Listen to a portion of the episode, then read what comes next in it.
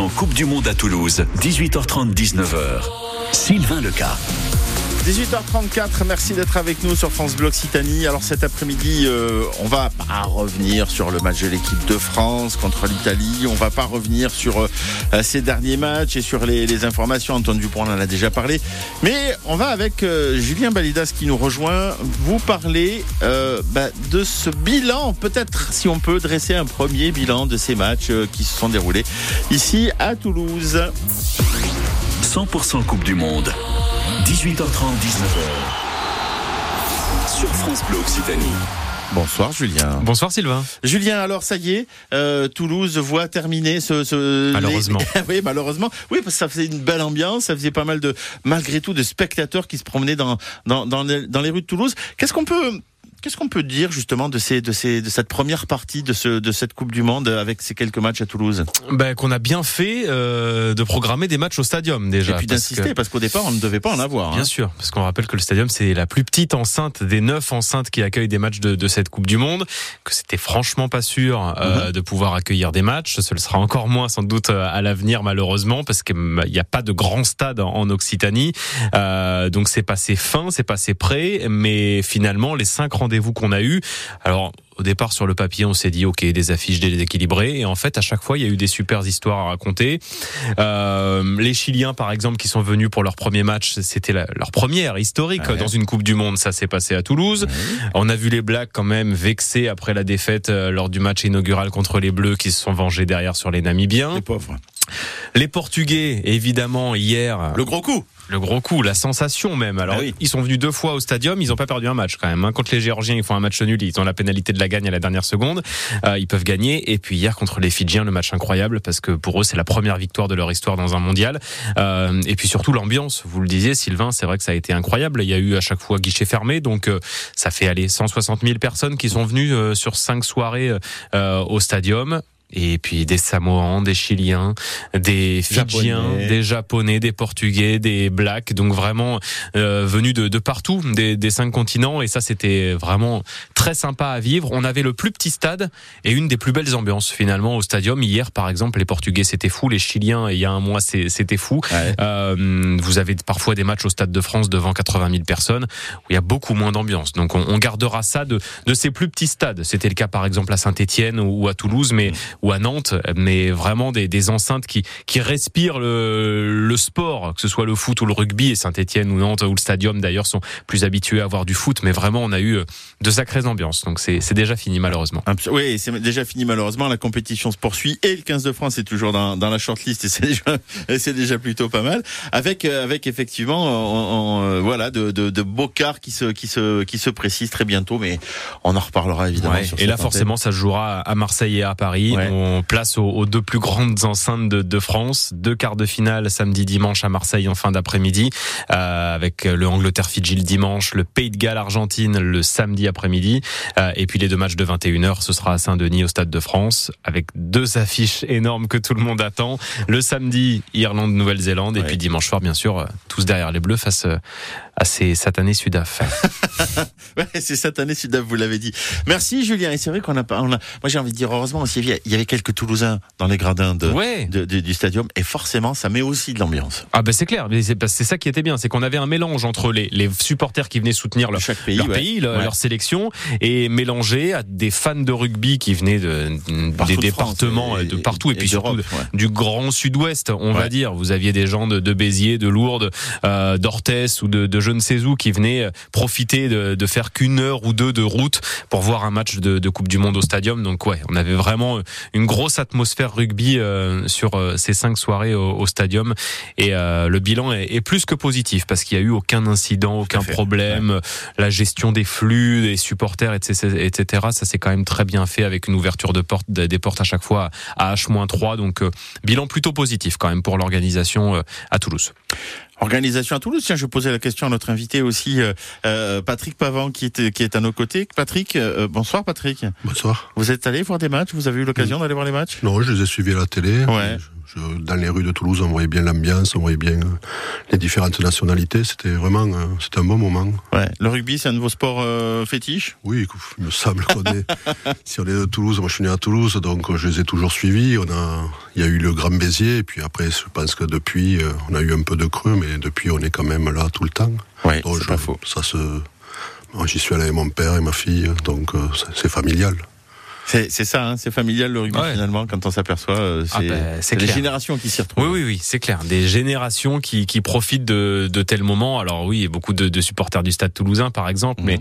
c'est vrai que là au Stadium, euh, la dernière fois c'était en 2007, il y a des, des gamins qui, qui vivaient pour la première fois un match de Coupe du Monde euh, dans un stade et peut-être même le dernier, parce que quand est-ce qu'on reverra un match d'une Coupe du Monde de rugby et en France et alors encore plus à, à Toulouse, sans doute pas tout de suite. Mais oui, oui, c'était c'était vraiment un événement familial à ne pas rater. Il fallait être au stadium sur une de ces cinq affiches, quel que soit le match. Il fallait juste s'imprégner un peu de, de, cette ambiance euh, Coupe du Monde euh, euh, pour tout bon Toulousain qui, qui adore le rugby. Maintenant, les prochaines fois, ben, c'est nous qui allons nous déplacer dans les autres pays du monde pour aller découvrir aussi d'autres cultures et, d'autres lieux. Merci beaucoup, Julien. Julien Malidas, que l'on retrouve régulièrement, vous le savez, sur France Bleu Occitanie, les commentaires du TF, les commentaires du Stade Toulousain. Et ça reconnaît hein, le Stade Toulousain aussi, ça.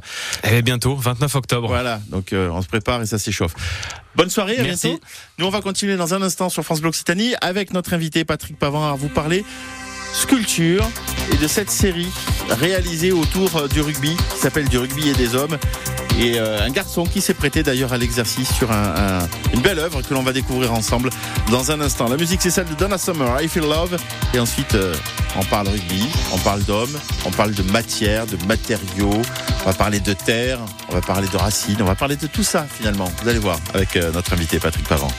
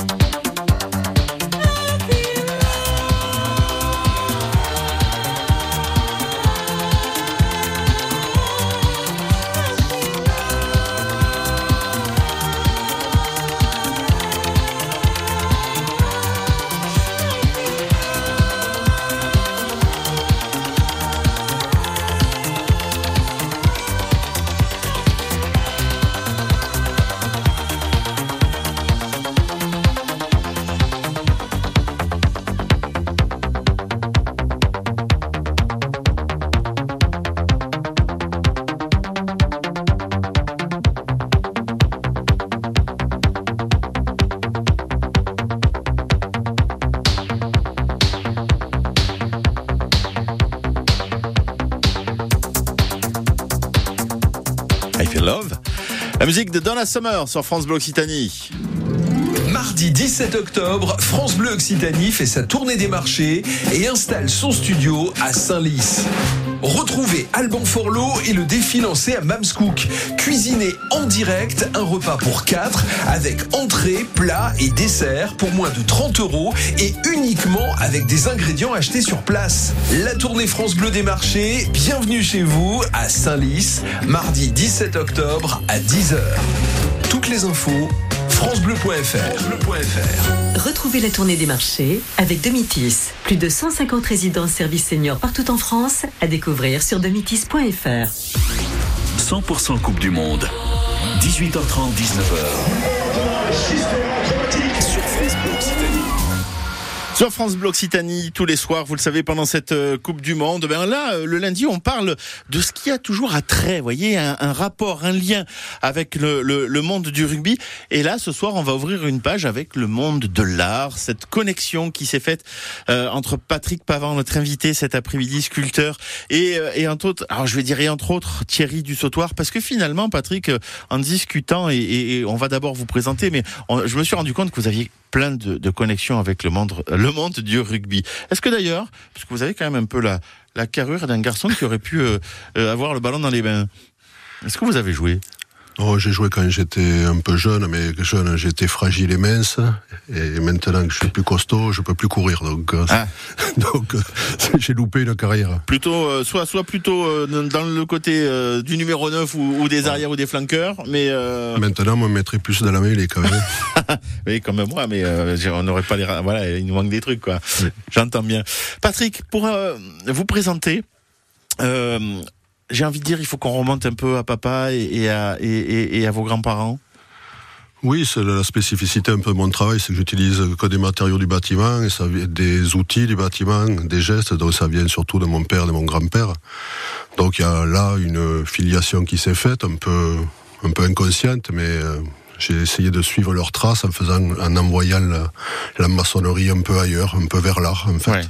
On n'est pas là pour construire des murs au carré, oh. de niveau et d'équerre, bien, bien lisses et bien cimentés. On va chercher ce qu'il y a dans le mur, quoi, finalement. Oui, j'essaie d'ouvrir un peu le mur, voir on a une maçonnerie, on appelle ça un appareil, c'est comment il est fait. Ici, il y a beaucoup de galets de Garonne, il y a beaucoup de, la terre, donc euh, quand on, en fait, effectivement, je casse plus le mur que je le construis mais c'est pour voir un peu ce qu'il y a à l'intérieur. Ah, mais faut l'embellissez le mur du coup. Oui. Ah bah oui. Soyez pas modeste, Patrick. Euh, alors quand je parlais de, de connexion avec le rugby, c'est que effectivement on a ce portrait que vous avez réalisé sur un euh, sur. Alors vous allez nous le, présenter. Ce, finalement, moi j'appelle ça un tableau, mais c'est plus qu'un tableau. C'est c'est de la terre. C'est euh, c'est une technique bien particulière et et vous êtes allé chercher au cœur de de de de, cette œuvre finalement euh, un, un personnage qui s'appelle Thierry Dussautoir que vous avez rencontré. Oui, il a accepté de, de poser pour ce projet. C'est une silhouette, ça s'appelle le colosse d'argile. C'est plus sur la fragilité que sur la force. C'était un projet de, à long terme.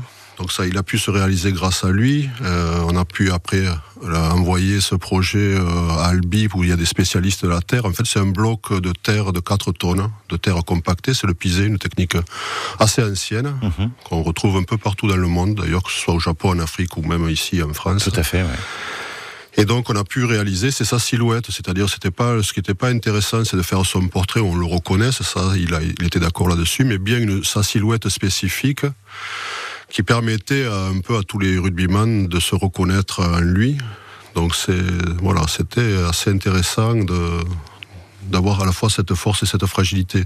Le pisé a cette particularité d'être compacté, d'être très dur, mais si on arrive à l'effriter un peu, elle est très fragile. En fait. Mhm. Pour expliquer à nos auditeurs, le pisé, c'est simplement on construit des murs en entassant de la terre et qu'on tasse très fort, très fort, très fort à un point qu'elle devient finalement de la pierre. C'est ça. Et c'est l'idée, et que quand après on va finalement gratter, et c'est le travail que vous avez fait, on lui redonne une certaine fragilité. C'est ça. Et c'est ce qui explique ce colosse finalement, parce que quand on parle de colosse, euh, ce colosse d'argile, on, a cette dualité entre le dur, le solide, et la fragilité du joueur de rugby, parce que l'idée c'était aussi d'apporter des fonds à, une association qui s'occupe des, blessés du rugby. Oui, c'est l'association Albert Ferrat, c'est ce qui était intéressant quand euh, Guy Spanghero, aussi grande famille du rugby, ah a acheté l'œuvre. Il y a une partie qui a été versée effectivement à la fondation Albert Ferras.